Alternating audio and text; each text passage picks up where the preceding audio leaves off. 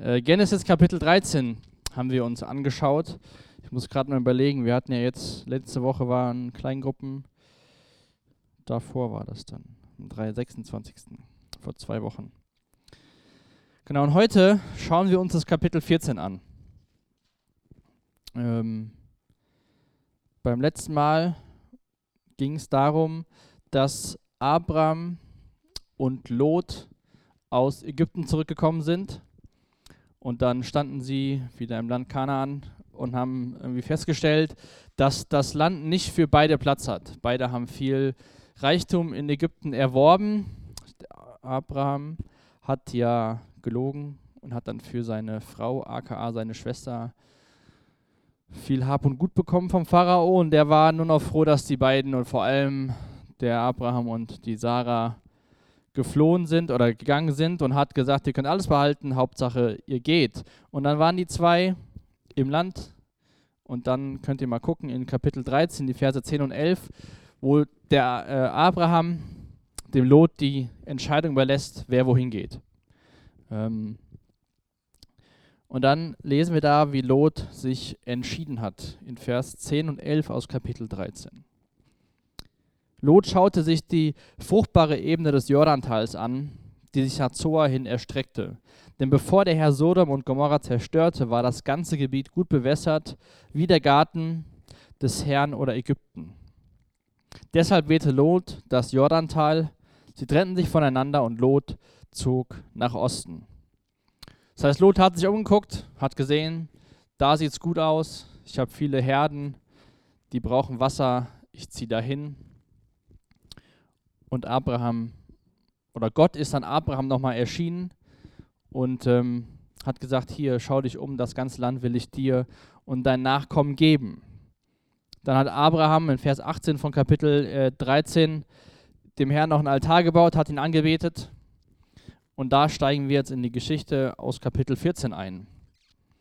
Denn die Gegend, die sich Lot ausgesucht hat, war nicht so friedvoll, wie er sich das so angeschaut hatte, als er neben seinem Onkel Abraham stand.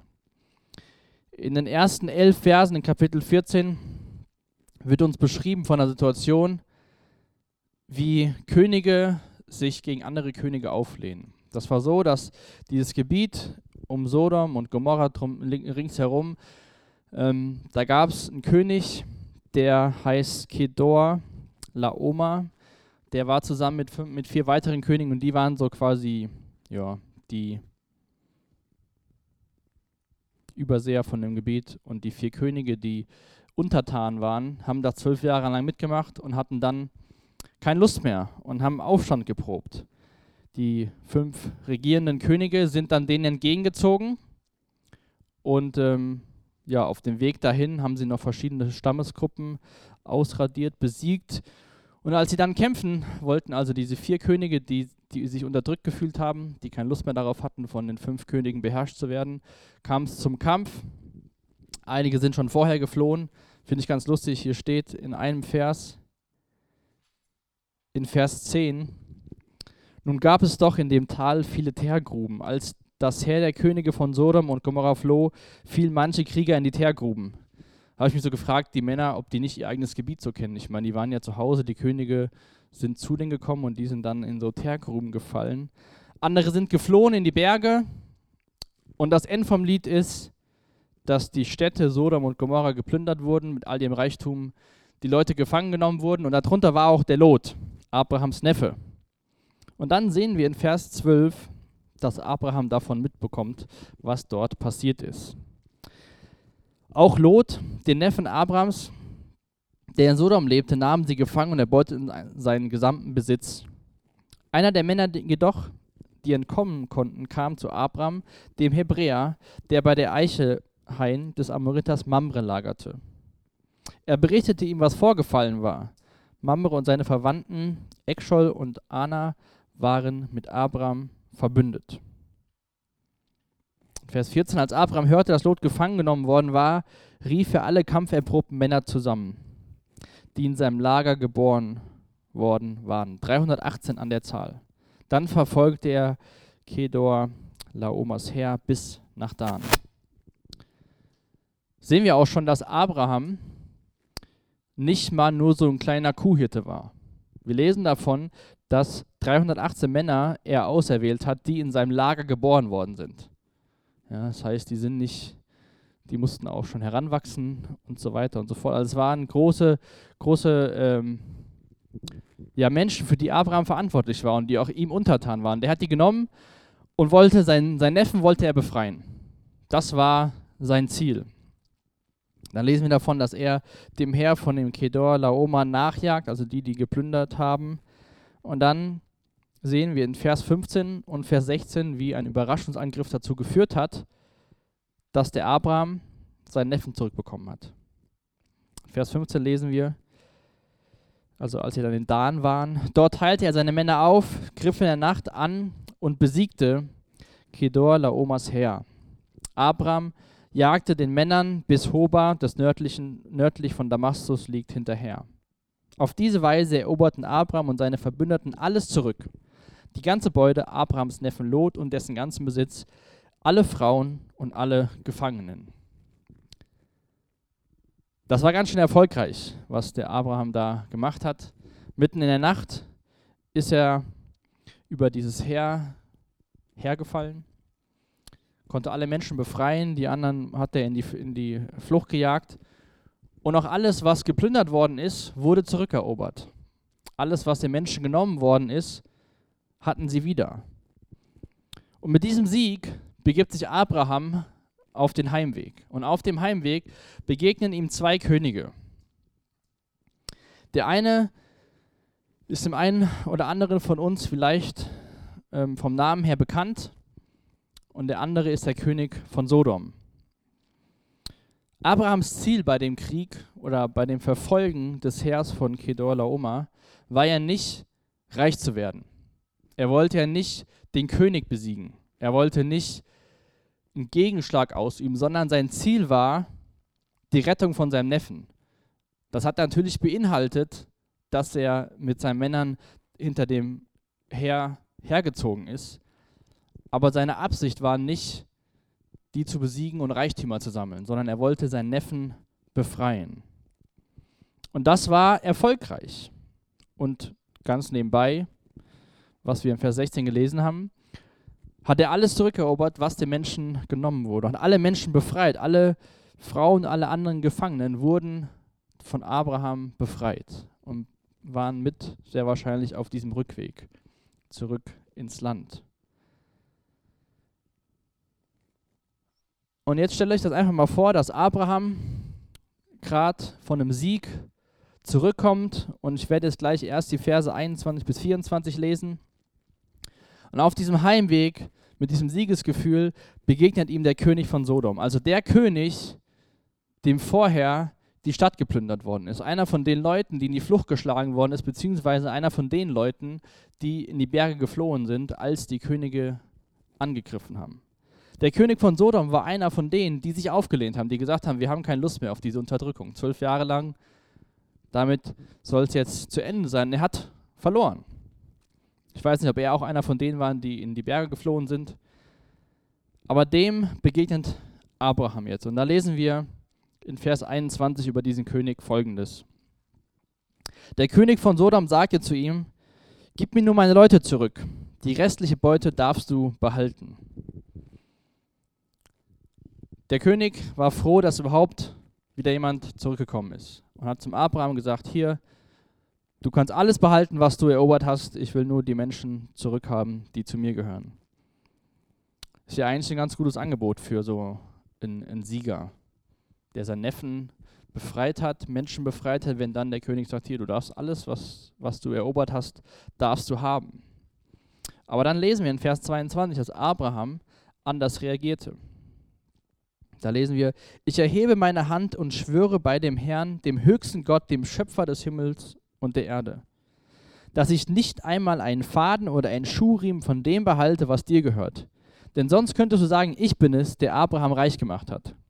Nur was die jungen Männer bereits verzehrt haben, nehme ich von dir an. Doch gib meinen Verbündeten, Ana, Eschkol und Mamre, die mit mir in den Kampf gezogen sind, ihren Teil der Beute. Das heißt, Abraham lehnt das Angebot ab. Er sagt, ich will nicht mal einen Faden und nicht mal einen Schuhriemen behalten von dem, was ich erobert habe. Ich will nicht, dass du, König von Sodom, sagen kannst, du hast mich reich gemacht. Ich weiß nicht, ob vielleicht auch die Geschichte von Ägypten da noch eine Rolle spielt, wo er aufgrund von einer Lüge reich geworden ist, weil er gesagt hat, das ist meine Schwester. Der Pharao hat ihm wie viel Besitz gegeben. Auf jeden Fall sagt der Abraham, hier, ich will nichts haben, nur das, was meine Männer eh schon gegessen haben auf dem Weg. Aber die Entscheidung trifft Abraham für sich alleine. Für seine Verbündeten sagt er hier, wenn du denen das anbietest, dann gib ihnen den Teil ihrer Beute. Ich will aber nichts haben. Wie kommt es dazu, dass Abraham so ein Angebot ablehnt? Das war mit Sicherheit sehr viel, was er an Besitz und Reichtum erobert hat. Wie gesagt, er hatte auch selbst, glaube ich, auch schon ein großes, ja, ich will es mal nennen, Volk um sich herum.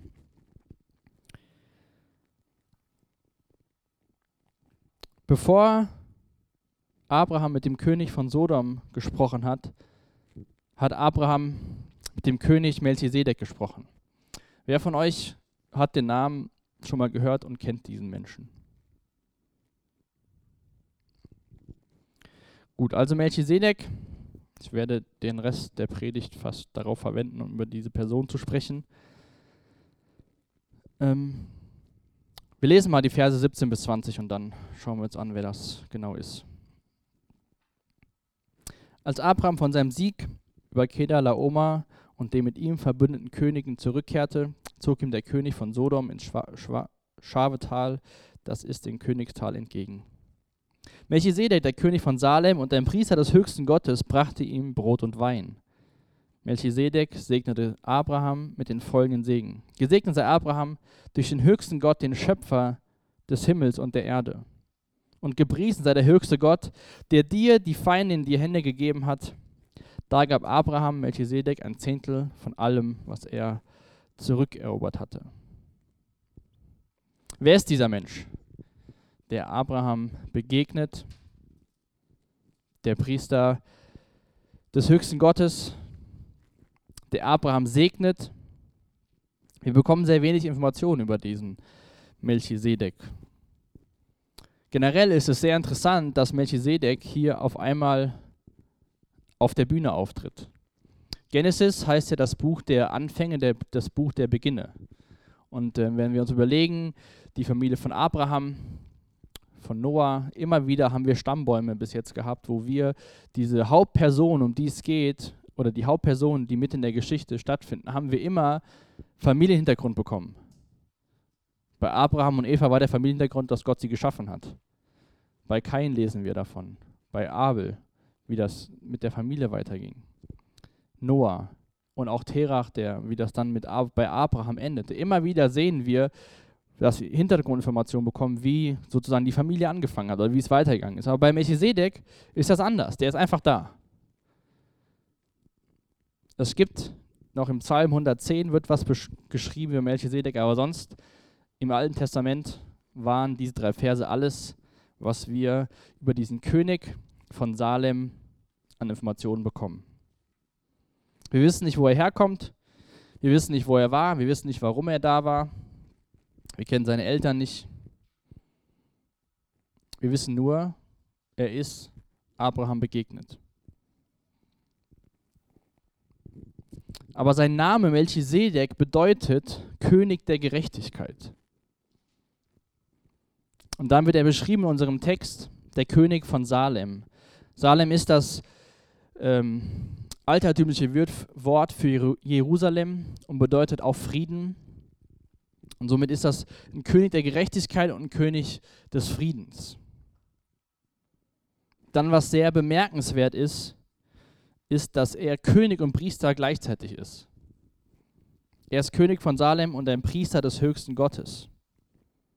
Gott hatte das den Königen von Israel verboten, König und Priester zugleich zu sein.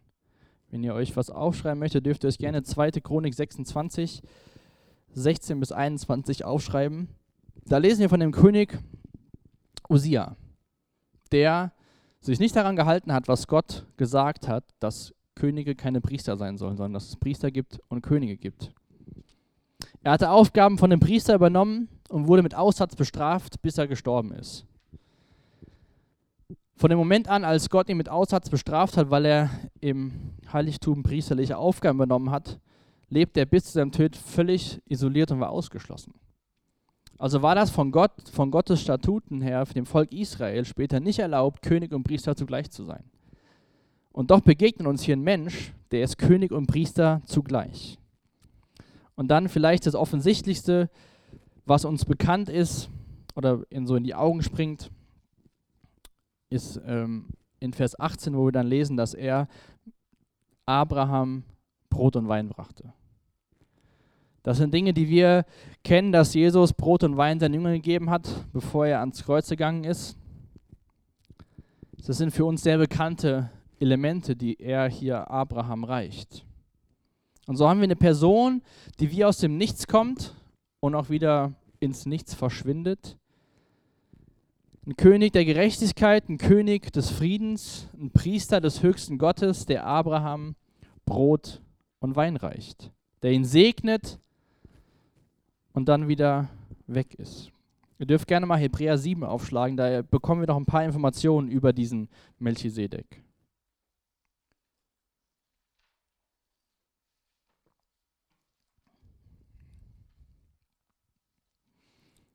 In Hebräer 7 in den ersten drei Versen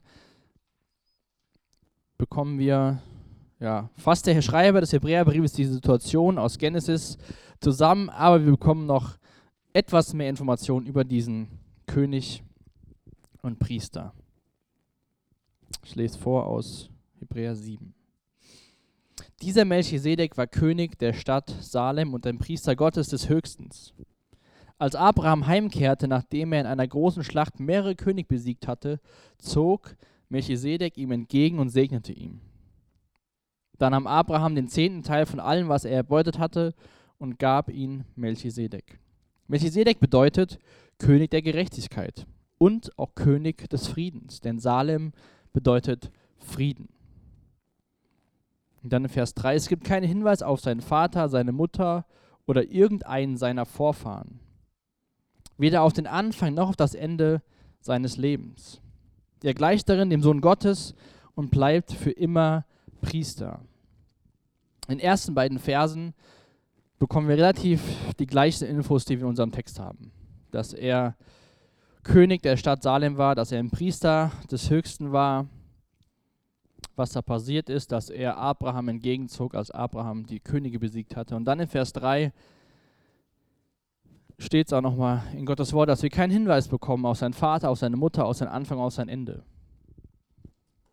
Nirgendwo bekommen wir Informationen darüber, wo hat Melchizedek angefangen und wo hört er auf. Und dann schreibt der Schreiber des Hebräerbriefs, er gleicht darin dem Sohn Gottes und bleibt für immer Priester. Über diese Person Melchisedek diskutieren schon seit sehr langem viele Menschen, wer das jetzt nun wirklich war.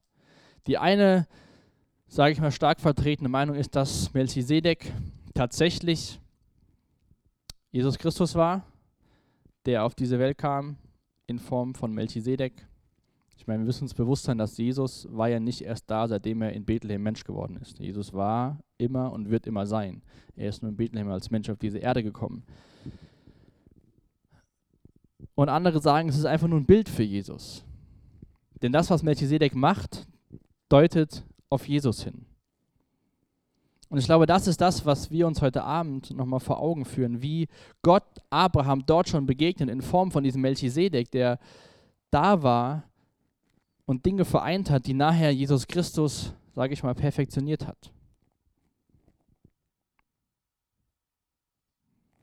In Vers 8 in unserem Text und auch hier im Hebräer lesen wir davon, dass der Melchisedek Priester des höchsten Gottes war. Des höchsten Gottes steht da im, im Text als Namen Gottes El Elyon. Das bedeutet der höchste Gott. Also wir haben schon die Übersetzung von dem Namen, der da ursprünglich steht. Und wenn wir uns nochmal in Erinnerung rufen von Abraham, dass er ja aus einer Familie kam, die schon andere Götter und Götzen angebetet hat, war das ja nicht so, dass es damals im Verständnis der Menschen nur einen Gott gab. Wir lesen von dem einen Gott der Bibel, wie er Geschichte mit den Menschen schreibt, aber es gab ja andere Götter, zumindest in den Köpfen der Menschen. Abraham kam aus so einer Familie und so gab es auch um Abraham herum andere Religionen. Wir sehen das später beim Volk Israel, dass sie sagen, hey, wir wollen das so machen wie die, wir wollen das so machen wie die und beten dann selbst Götzen an.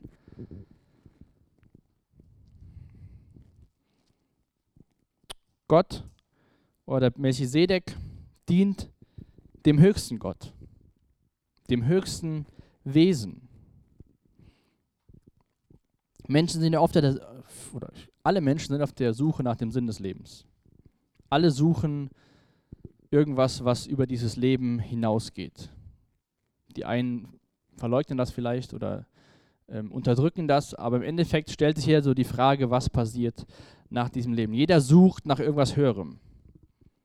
Und lasst uns nicht nur nach dem höheren Wesen Ausschau halten, sondern nach, lasst uns nach dem höchsten Gott Ausschau halten, nach, nach diesem El Elyon, der sich hier vorstellt, der hier dem Melchisedek dient.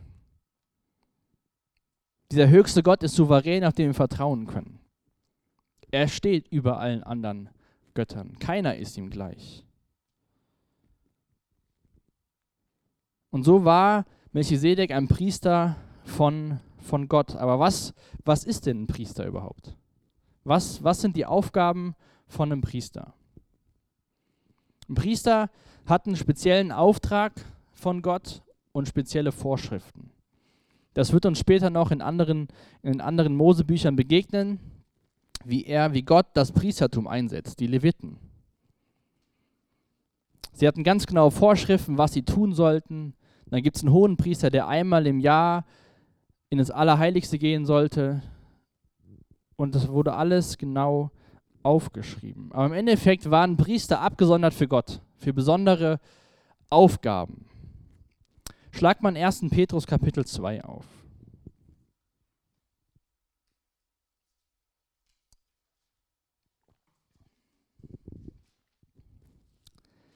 Der Petrus schreibt, in Kapitel 2, Vers 5.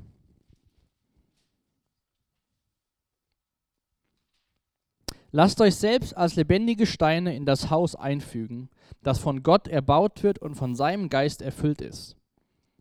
Lasst euch zu einer heiligen Priesterschaft aufbauen, damit ihr Gott Opfer darbringen könnt, die von seinem Geist gewirkt sind. Opfer, an denen er Freude hat, weil sie sich auf dem Werk von Jesus Christus gründen. Und dann vier Verse weiter, Vers 9. Ihr jedoch seid das von Gott erwählte Volk. Ihr seid eine königliche Priesterschaft, eine heilige Nation, ein Volk, das ihm allein gehört und den Auftrag hat, seine großen Taten zu verkünden. Die Taten dessen, der euch aus der Finsternis in sein wunderbares Licht gerufen hat. Wie gesagt, auf diese Priester, auf die Leviten aus dem Alten Testament, da werden wir, nicht in den nächsten Wochen, aber werden wir noch kommen, wenn wir uns das anschauen, wo Gott dieses Priestertum gegründet hat, sage ich mal. Aber auch wir sind durch Jesus Christus Priester. Petrus sagt, lasst euch zu einer heiligen Priesterschaft aufbauen oder dann ihr seid eine königliche Priesterschaft. Auch da werden diese Namen König und Priester wieder vereint. Obwohl das Gott für seine Priester nicht vorgesehen hat und für seine Könige vom Volk Israel auch nicht vorgesehen hat. Durch Jesus sind wir königliche Priester. Aber was ist unsere Aufgabe? Einmal lesen wir davon, lasst euch als lebendige Steine in das Haus einfügen. Lebendige Steine in das Haus, in was für ein Haus? Ich meine, so Steine, die kann man einfach in eine Mauer setzen und dann sitzen die da. Dann machen wir noch ein bisschen Zement und Beton drumherum und dann, dann sind die fest. Lebendige Steine, wir Menschen, da ist das nicht manchmal so einfach. Ne? Ich meine, ihr kennt ja auch vielleicht aus eurer Familie so, wenn ihr euch wünscht, wie eure Geschwister oder eure Eltern sich verhalten sollten. Man will selbst Dinge lernen. So lebendige Steine bewegen sich, ne? Die kann man immer eben hinsetzen, wie jetzt hier so ein, so ein Backstein und dann sitzt er da und dann ist er ruhig, sondern das bewegt sich. Und so sollen wir uns in, in Gottes Haus, in Gottes Reich einfügen lassen, das von Gott gebaut und von seinem Geist erfüllt ist. Und dann, damit wir Gott Opfer darbringen können, die von seinem Geist gewirkt sind. Das heißt, wenn wir Gemeinschaft in der Gemeinde haben, wenn wir geistliche Gemeinschaft haben, wenn wir vom Gottesgeist erfüllt sind, dann können wir oder werden wir Gott Opfer darbringen, die von seinem Geist auch gewirkt sind. Opfer, die sich auf dem Werk von Jesus Christus gründen. Und dann haben wir den Auftrag in Vers 9, von seinen großen Taten zu verkünden. Damals die Priester im Alten Testament hatten den Auftrag, sie waren der Mittler zwischen Gott und dem Volk. Sie mussten Buße tun für das Volk, sie mussten Opfer bringen für das Volk, sodass Gott wieder für ein Jahr die Sünden, die Schuld des Volkes Israels zugedeckt hat. Wir haben zum Glück einen Priester, Jesus Christus, Hebräer Kapitel 8, wenn ihr das nachher gerne nachlesen möchtet, steht ganz viel dazu, wie Jesus unser hoher Priester ist. Aber wie geht denn Abraham mit diesem Priester Gottes um? In unserem Text am Ende von Vers 20 lesen wir das. Da gab Abraham Melchisedek ein Zehntel von allem, was er zurückerobert hatte.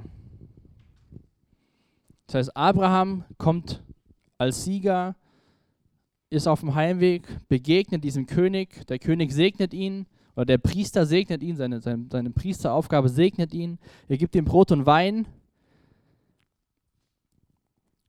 Und als Antwort gibt Abraham ihm was von seinem, was er erobert hat, zurück. Das heißt, als später, als, also nach der Unterhaltung, als der König von Sodom gesagt hat, du kannst alles haben, hatte Abraham gar nicht mehr alles. Er hatte nur 90 Prozent von dem, was er erobert hat. 10 Prozent hat er Melchisedek gegeben. Abraham gab freilich, freiwillig was zurück. Ich will nicht lange, aber ich will kurz was zu diesem, zu diesem Thema geben, geben, sagen, wie Abraham das hier gemacht hat. Ich weiß nicht, wie gut du dich in deiner Bibel auskennst. Und ähm, es war ja so, oder vielleicht kannst du auch sagen, dieses, was Abraham machte, war von Gott geboten. Später bei den Priestern hat Gott dem Volk Israel gesagt, sie sollen ein Zehntel von den Einkünften den Priestern geben, damit die Priester sich auf die Aufgabe konzentrieren können, die Gott ihnen gegeben hat. Aber diese Geschichte hier von Abraham Melchisedek findet viele Jahre vor dem Gesetz statt, das Gott dem Volk Israel gegeben hat. Viele Jahre vor der Priesterschaft von Aaron und seinen Nachkommen, den Leviten. Abraham macht das hier freiwillig. Und ich weiß nicht, welches Verhältnis du persönlich zu deinem Geld, zu deinem Reichtum hast. Wenn wir uns hier vor Augen führen, dass Abraham Dinge zurückerobert hat und noch auf dem Heimweg, bevor er irgendwas damit anfangen kann, gibt er als Dank dem Melchisedek ein Zehntel von dem, was er erobert hat. Und ich finde das für uns als Christen eine wichtige Disziplin, will ich es mal nennen.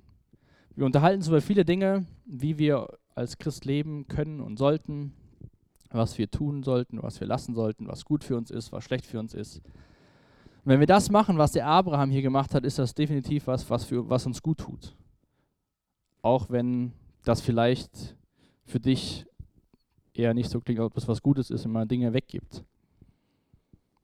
Paulus schreibt im, im Korintherbrief was dazu, den Korinthern, denn wir lesen dieses, was Abraham hier macht, dass er ein Zehntel gegeben hat und dass, dass Gott dem Volk Israel gesagt hat, hier ein Zehntel gibt den, den ähm, Priestern.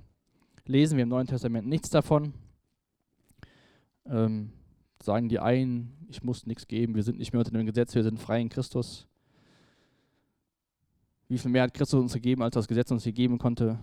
Also sollten wir vielleicht viel mehr geben. Also ist jetzt nicht so wortwörtlich gemeint, aber Paulus schreibt dazu, am ersten Tag jeder Woche, dem Sonntag, soll jeder von euch bei sich zu Hause einen Betrag auf die Seite legen, der seinen Möglichkeiten entspricht. Also jeder soll zu Hause was auf die Seite legen, der seinen Möglichkeiten entspricht. Und das ist das immer wieder mit dieser Beziehung zwischen, zwischen Gott und uns, zwischen dir und Jesus. Das ist nicht, es gibt Dinge, die sind klar, die, die sehen wir klar in Gottes Wort, da sind wir uns alle einig, das ist ganz easy. Aber so viel hängt von dieser persönlichen Beziehung zwischen dir und Jesus ab.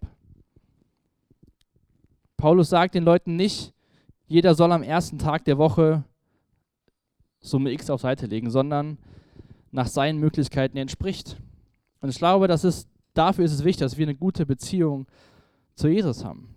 Und auch, dass wir vielleicht ein gutes Verhältnis zu unserem Geld bekommen. Ob jetzt Taschengeld, Ausbildungsgehalt, volles Gehalt, was auch immer für Einkommen du hast. Ja, wenn wir nicht klein anfangen, treu zu sein, dann wird es später immer schwieriger, das zu tun. Und ich will euch echt Mut machen, wenn ihr in dem Bereich so denkt, das ist meins. Ich meine, wir Deutschen, wir reden nicht über Geld, entweder haben es oder haben es nicht, aber man redet nicht drüber. Ja. Auf der Bank kommen die Leute, die es haben, gehen in irgendwelche Räume, machen Tür zu, keiner soll sehen, wer da, wer da am Reden ist und so. Geld ist so eine sensible Sache. Aber Geld kann auch sehr machtvoll sein. Abraham hat sich nicht als Eigentümer von dem gesehen, was er erobert hat. Erstmal hat er danach dem König gesagt, hier, du kannst alles zurückhaben, ich will es gar nicht haben. Hat aber schon davor was abgegeben aus Dankbarkeit. Abraham gab dem Priester des höchsten Gottes. Jetzt denkst du dir vielleicht gut, wenn man das auf heute überträgt, man hier die Gemeinde schaut und dann sind der Micha und ich hier und dann sagst du, oh, dem will ich kein Geld geben. Musst du auch gar nicht. Ähm, wenn wir investieren in Gottes Reich, aber in unseren Finanzen, dann investieren wir in Gottes Reich. Wir investieren in das, was Gott tun will. Hier vor Ort natürlich, aber auch woanders. Wir als Jugend haben ja auch ein Patenkind. Ähm, den Briefkontakt davon macht die Lois, weil man braucht immer einen Ansprechpartner und die hat das damals angefangen und macht das weiter. Wo wir auch von, von sagen, das, was wir haben, wollen wir gut verwalten. Wir wollen einem Kind Unterstützung geben, dass Schulbildung stattfinden kann, dass gute Ernährung, dass Gesundheit da ist. Das sind 30 Euro im Monat plus Weihnachts- und Geburtstagsgeschenk, das ist nicht viel. Aber auch da wollen wir gut mit dem umgehen, was Gott uns gegeben hat. Und das ist eine sehr einfache Möglichkeit, wie wir in Gottes Reich investieren können, in Menschen investieren können. Nun gut, das war Abrahams Reaktion auf die Begegnung mit Melchisedek. Und jetzt zum Schluss möchte ich nochmal kurz auf diese Verbindung von Jesus und Melchisedek eingehen. Denn das ist ja schon sehr offensichtlich, dass Melchisedek die Person von Jesus Christus verkörpert in dem, was er tut. Von seinem Namen her König der Gerechtigkeit, König des Friedens, Priester des höchsten Gottes. Und da ist es sehr interessant, ich lese euch mal einen Vers vor aus 4. Mose. Ich habe gar nicht das Kapitel aufgeschrieben. Da sehen wir, wie Gott zu Aaron sagt, wer Priester werden darf. Der Herr sprach zu Aaron, du Deine Nachkommen und der ganze Stamm Levi sollen für alle Vergehen am Heiligtum verantwortlich sein. Für Verstöße beim Priesterdienst tragen jedoch nur du und deine männlichen Nachkommen die Verantwortung. Also da ist es, wo Gott sagt, Priester dürfen nur Menschen aus dem Stamm Levi werden. Nur Leviten dürfen das Priestertum ausüben. Jetzt haben wir hier einen Priester vor Gesetz, vor, bevor Gott das alles macht. und haben eben in Hebräer gelesen über Melchisedek. Er gleicht darin dem Sohn Gottes und bleibt Priester für immer. Welche Verbindung gibt es zwischen Melchisedek und Jesus Christus? Ihr dürft gerne, wenn ihr möchtet, Psalm 110 aufschlagen. Da gibt es auch nochmal eine Aussage über diesen Priester Melchisedek.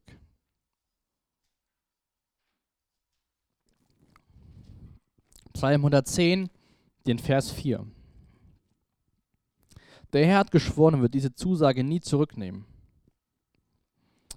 Da geht es auch jetzt um Jesus, um messianischen Psalm ist das. Du sollst für alle Zeiten Priester sein, ein Priester von derselben priesterlichen Ordnung wie Melchisedek. Was ist diese priesterliche Ordnung nach Melchisedek? Jesus stammt vom Stamm Juda ab. Wenn wir seine Linie hindurchziehen. Gibt dieses auch das, das Lied Löwe von Juda, was wir singen. Jesus hat menschlich und von seinen Vorfahren her null Möglichkeiten, jemals Priester zu werden in, in Gottes Reich. Gott hat Aaron gesagt, es dürfen nur seine Nachkommen und die Leviten dürfen Priester sein. Von daher muss es ja noch eine andere, ein anderes Priestertum geben. Dieses priesterliche, die, das Priestertum nach Melchisedek dem Jesus gleich geworden ist, beziehungsweise Melchisedek gezeigt hat, was Jesus einmal, einmal sein wird. Melchisedek stellt dieses ewigliche Priestertum von Jesus dar, was aber nur Jesus vollständig erfüllt. In dem Sinne, dass wir von Melchisedek nicht wissen, wo kommt er her, wann hat er angefangen und wo hört sein Priesterdienst auf. Ich glaube nicht, dass Melchisedek, oder bin mir ziemlich sicher, dass Melchisedek nicht äh, ewig lebt und ewig gelebt hat. Aber wie er dargestellt wird, gleicht er Jesus Christus. Er war da und wir haben kein Ende von seinem Priesterdienst. Jesus ist unser König der Gerechtigkeit. Der Name Melchisedek, dieser, was bedeutet König der Gerechtigkeit, ist Jesus Christus für uns. Gott allein hat es ermöglicht, dass ihr in Christus Jesus sein dürft. Er hat ihn zu unserer Weisheit gemacht. Durch ihn sind wir vor Gott gerecht gesprochen. Unser Leben wird durch ihn geheiligt. Der gerechteste Mensch, der je auf der Erde gelebt hat, ist für unsere Sünden gestorben. Jesus ist unser König der Gerechtigkeit. Da wir nur durch den Glauben von Gott für gerecht erklärt worden sind, haben wir Frieden mit Gott durch das, was Jesus, unser Herr, für uns tat. Jesus ist unser König des Friedens. In der Weihnachtszeit singen wir viel von dem Friedenfürst. Melchisedek, der diesen Namen innehat, König des Friedens, König der Gerechtigkeit, das ist Jesus Christus für uns. König der Gerechtigkeit, König des Friedens. Und viele Menschen wollen Frieden haben, oder? Alle Menschen wünschen sich, glaube ich, Frieden. Aber auch hier, allein in der Reihenfolge von Melchisedeks Namen, sehen wir, dass wir zuerst Gottes Gerechtigkeit brauchen, bevor wir Gottes Frieden erfahren können. Nur wenn wir durch Jesus Christus vor Gott gerecht gesprochen sind, können wir diesen Frieden erfahren durch das, was Jesus für uns getan hat. Und ich habe schon ein paar Mal erwähnt, Jesus ist unser hoher Priester. Wir brauchen keinen Priester, der für uns zwischen, zwischen uns und Gott vermittelt. Wir brauchen keine Person, die einmal im Jahr ein Opfer bringt, dass unsere Sünden für ein Jahr zugedeckt sind. Dorthin ist Jesus uns bereit vorausgegangen. Er ist unser ewiger hoher Priester nach der Ordnung Melchisedeks geworden. Jesus verkörpert das, was Melchisedek im Endeffekt damals dargestellt hat. Melchisedek hat Brot und Wein gereicht. Ich hatte das auch, wir haben es heute Abend auch hier. Jesus hat uns Brot und Wein gereicht. Und in dem Zusammenhang von der Geschichte finde ich das total spannend zu sehen, wann Melchisedek Abraham Brot und Wein gereicht hat. Abraham kam zurück von einem Sieg. Er war erfolgreich. Wenn wir an Brot und Wein denken, denken wir an das Kreuz, denken wir an die Schande, die Jesus durchgemacht hat, an die Qualen, die er durcherlitten hat, wie sein Körper zerbrochen wurde. Und das ist ein Gedächtnismal an das, was Jesus am Kreuz getan hat. Das soll uns daran erinnern, was wir vor, zwei, vor drei Wochen an Ostern gefeiert haben, dass es vollbracht ist. Aber auch das Abendmahl ist ein Siegermahl. Dieses Vollbrachtsein war ein Sieg. Und so hat das, ja, wie so zwei Seiten der Medaille. Wir dürfen uns daran erinnern, und es kann es uns auch ruhig berühren und traurig machen, was Jesus durchgemacht hat. Dass er dort am Kreuz hängen geblieben ist, weil er uns liebt. Aber wir dürfen auch wissen, dass es keine Erinnerung ist an eine Niederlage, an einen Tod, der tot bleibt, sondern dass es eine Erinnerung ist an einen Tod, der durchs Leben besiegt worden ist, weil Jesus auferstanden ist. Abraham gibt im Endeffekt nach einem Sieg, nach einem Höhepunkt Gott die Ehre, indem dass er seinen Priester ehrt. Und ein Kommentator hat geschrieben, Gib Gott nach jedem Kampf die Ehre und hüte dich, davor, hüte dich vor den Schnäppchen des Teufels. Abraham hat Melchisedek geehrt. Abraham hat im Endeffekt Gott die Ehre gegeben für das, was passiert ist. Melchisedek hat auch zu Abraham gesagt: Gepriesen sei der höchste Gott, der dir deine Feinde in die Hand gegeben hat. Abraham hat nicht im Endeffekt diese Schnäppchen des Teufels angenommen und hat sich beim König von Sodom bedankt: Danke, ich werde alles behalten und noch reicher sein als vorher. Wenn du nicht aufpasst, kannst du den Krieg gewinnen, aber den Sieg verlieren. So geht das Zitat weiter. Abraham hat, Abraham hat den Krieg gewonnen. Er hat seinen, seinen Neffen zurückerobert. Aber er hat auch den Sieg behalten, weil er richtig damit umgegangen ist.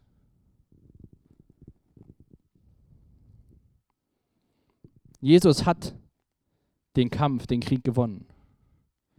Und den Sieg kann ihn keiner mehr reißen. Jesus ist unser König und unser Priester. Auch im Hebräerbrief lesen wir, ich glaube in Kapitel 4 steht das, lasst uns nun freimütig hinzutreten zu dem Thron der Gnade, damit wir Barmherzigkeit empfangen und Gnade finden zur rechtzeitigen Hilfe. Wir dürfen freimütig hinzutreten zum Thron der Gnade, zum Thron des Königs, zum Thron unseres Priesters. Spät noch mit uns und dann spät erst noch. Jesus, hab Dank, dass wir schon im Alten Testament Bilder, Typ, Typusse sehen von dir, wie du bist, wie du warst und wie du sein wirst. Danke, dass du unser König der Gerechtigkeit sein willst. Danke, dass du durch deinen Tod am Kreuz uns deine Gerechtigkeit zusprechen willst. Danke, dass wir durch deine Gerechtigkeit deinen Frieden bekommen dürfen. Und danke, dass du unser hoher Priester bist, der für uns eintritt und dessen Opfer ein für allemal genug war. Dessen Opfer vollbracht ist, der nicht jedes Jahr neu hingehen muss, sondern Jesus, du hast es ein für allemal vollbracht. Dafür danke ich dir. Amen.